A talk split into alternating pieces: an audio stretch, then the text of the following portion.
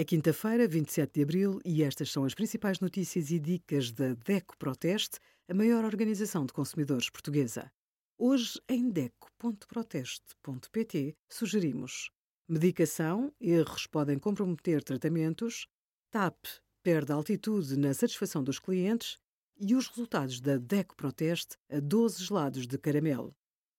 É obrigatório disponibilizar atendimento prioritário nos setores público e privado. A obrigação aplica-se à caixa do supermercado, mas também a outros locais, como os balcões da Segurança Social.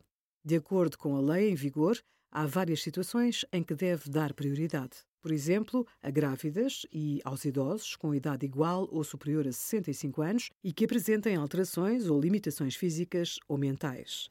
Também deve dar prioridade a pessoas com deficiência ou incapacidade que sejam portadores de comprovativo de incapacidade igual ou superior a 60% e a qualquer acompanhante de criança de colo até aos dois anos de idade, seja mulher ou homem. Obrigada por acompanhar a DECO Proteste a contribuir para consumidores mais informados, participativos e exigentes. Visite o nosso site em deco.proteste.pt.